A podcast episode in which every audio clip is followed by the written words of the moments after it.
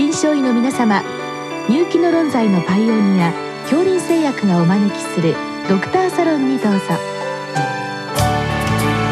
今日はお客様に聖マリアンナ医科大学小児科准教授勝田智博さんをお招きしております。サロンドクターは防衛医科大学校教授池脇勝則さんです。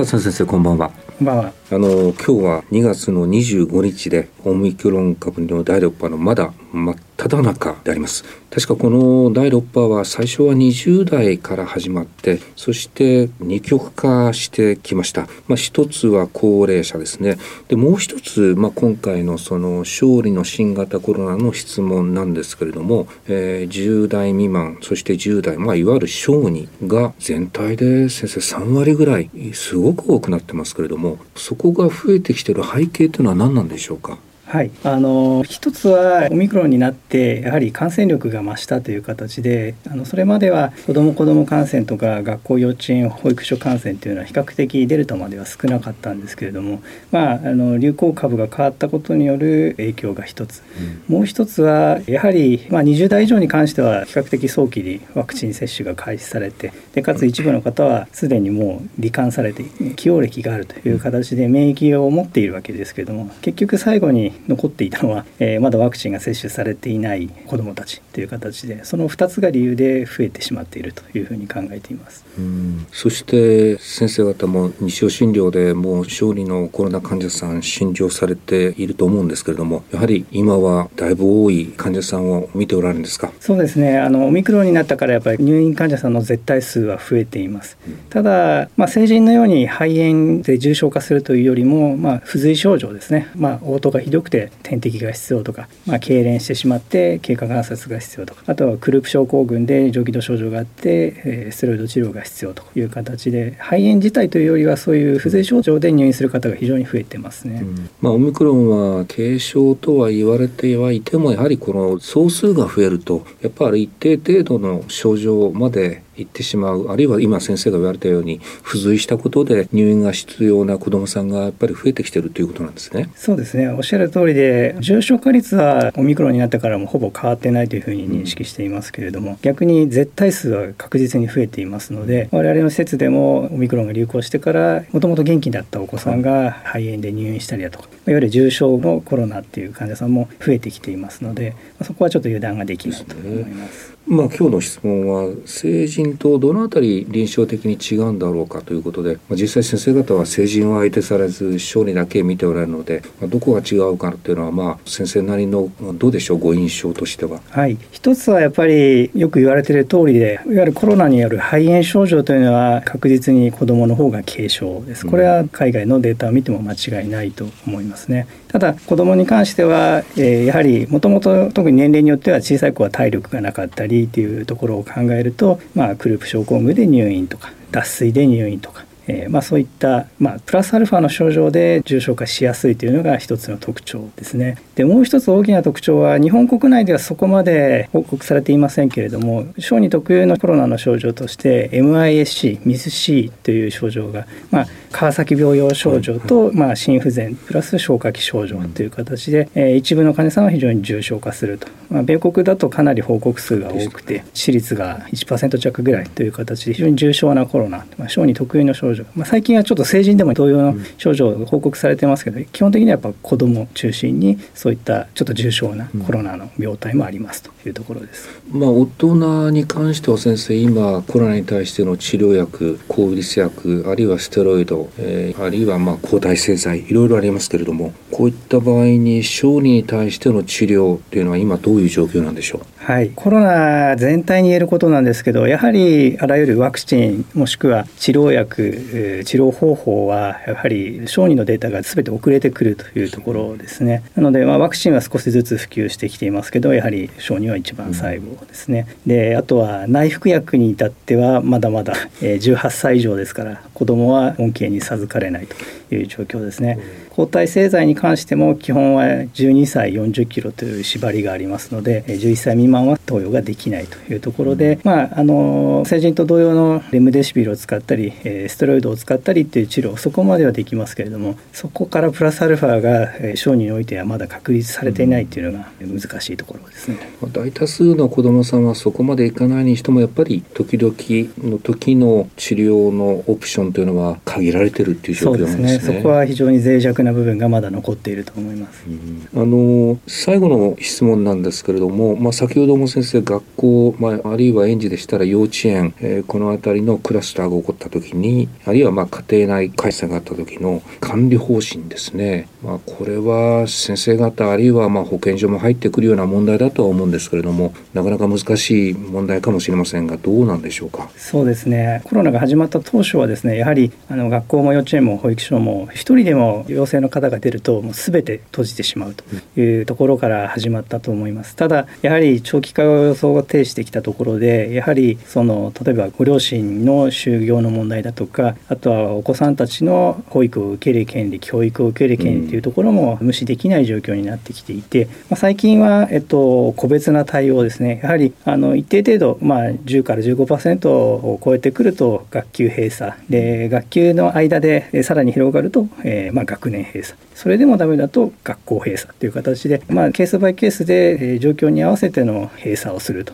でその期間に関してもなるべく短くする方向で、えー、関係各所が調整をするという形でなるべく小児の日常を維持しながらかつコロナの対策をしていこうという流れになっていますので、まあ、そういった部分では昔ほど早期に閉鎖はされにくくなったとはいえそれでもやはり多くの保育所幼稚園学校が一時閉鎖を一部で必要としているというのが今の現状かなと思います。ねまあ、本当に必要な時には休校休園も必要なのかもしれませんけれどもこれはもう先生どこの病院でもそうですけれどもうちの病院でも看護師サイドからやっぱり子どもさんが休園で看護師が出勤できないそうですね、えー、そういったことでやっぱり医療の逼迫にもつながる一つの要因ですね。ねまさにその通りでもちろん我々医療業界で働いているとそういった看護師さんをはじめとした、まあ、エッセンシャルワーカーの方々の就業の不安定さというのは目の当たりにするわけですけどおそらくそれは医療業界だけではなくて全ての業界においてやはり急に出勤できなくなる社員の方々が出てしまうっていうのはなかなかこう長期化してきてる中で容認できない部分も出てきているのでその辺りのバランスは非常に難しい時代になっていると思います。あの一点先生ちょっと私小児特有の臨床的な特徴のところでちょっと聞き忘れたんですけれども、えー、何かあの見てますと子どもさんの場合はあんまり熱は出ないけれども胃腸障害胃腸炎まあ嘔吐ですとか、えー、いうようなことで、うん、コロナだったというようなケースがあるということでどうなんでしょう？その成人でもあるかもしれませんけれどもそういった胃腸炎っていうのは子どもさん多い印象先生持たれてますか？多いですね。これはあのデルタまでの間でもそれなりに消化器症状で発症するコロナの小児症例というのは結構認められていました。それがオミクロンになってやはりオートでいらっしゃる方はかなり増えているので、まあその株の変化っていう部分でも少し増えていると思います。あと発熱に関しても確かにあのデルタまでは比較的無症状もしくは軽症という形で、発熱の割合も小児の場合は非常に低かった大体半数ぐらいだったんですけれども、うん、発熱の割合もこうオミクロンになってからだいぶ増えてきていてそうですか、はい、それに伴って有熱時痙攣熱性痙攣ですね、の患者さんがかなり増えていると思います。でかつ熱性痙攣も、まあ、通常の後発年齢の012歳ぐらいではなくて、5歳6歳を超えてからの初発の有熱時痙攣という形が起きていますので、まあ、この辺りの数が増えてこないかこの辺りは非常にこう注視する必要があるかなと思います。最後に先生あの小児のワクチンに関してお伺いしたいんですけれどもまあ10代に関しては今始まっていて確か5歳から11歳が今2月の末ですけれども来月ぐらいから始まろうとしております。まあ、これあの親御さんとしてさあうちの子供を打たせるかどうか迷ってるところも多いんじゃないかと思うんですがまあそういった時に聞かれてどうやって答えたらいいんだろうかお聞きの先生方もちょっとどうなのだろうと思っておらっしゃると思いますが先生どうなんでしょう、はい、ここは本当に専門家でも意見が分かれるところなので、まあ、かなり試験も入ってしまうんですけれども、まあ、一つは、まあ、ワクチンを含む全ての医療行為って100%安全が保証されるものではないのでやはり接種することのメリットデメリットをバランスを取るというところになるかなと思います。でそれで必要なのは一つは疫学ですねやはり12月までは小児症例ほとんどいなかったのでワクチンに興味もなかなか湧かないしワクチンに対する必要性というのもあんまり認識されなかったと思うんですよねただ一方でここまで小児症例が増えてきていて、まあ、全体の3割を占めるようになってくるとやはりあのその群に対して、えワクチンを接種するというのはかなりメリット有益性が出てきてるかなというふうに思います。あとはもう一つはその実際打つワクチンが安全かどうかっていうのがやっぱり小児においては特に重要視されるので、まあ、そこに関してはやはりあの国内ではまだもちろん接種したことがないわけで海外のデータを頼りにせざるを得ないかなと。やはりあの早期に導入された米国では接種回数が1000万接種を超えてきていてかなりマスデータが出てきています。で、まあ、ご存知の通りあの今回のワクチン12歳未満ですね。11歳までに関しては抗原量が3分の1になります。でそれぞれ実際に使う量で12歳以上と12歳未満の接種による有害事象を比べているんですけどあのそのデータ米国からのデータでは実は12歳未満の有害事象の方が少なくなっています。でそれは12歳以上でちょっと話題になっている心筋炎に関しても、えー、まあ、5歳11歳に関しては12歳以上の10分の1程度というふうに報告されていますので、まあ、よく見る発熱症状と別でそういう稀な症状に関してもかなり出てきたマスデータの中で安全性もそれなりに確立されてきたと、まあ、その辺のバランスを取ると私個人としては少なくとも基礎疾患がある方に関してはより積極的にお勧めしたいと思います。これは小児科学会も同様の意見ですね。あとは元気なお子さんたちにどこまで急いで接種するかというのは非常に意見が分かれていてで私個人はあのそういった方たちにも十分な説明をした上で、まあ、現在の打つことによるメリットデメリット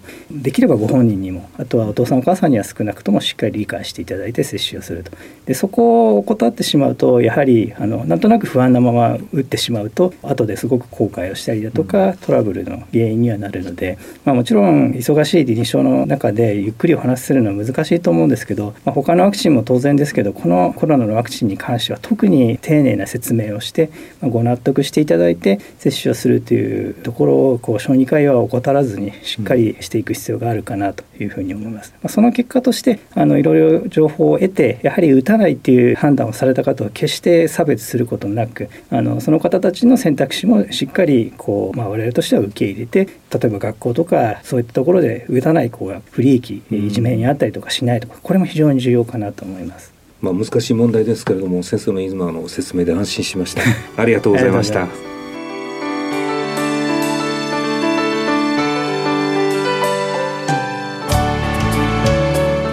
今日のお客様は聖マリアンナ医科大学小児科准教授勝田智博さん。サロンドクターは防衛医科大学校教授池脇勝則さんでしたそれではこれで恐林製薬がお招きしましたドクターサロンを終わります。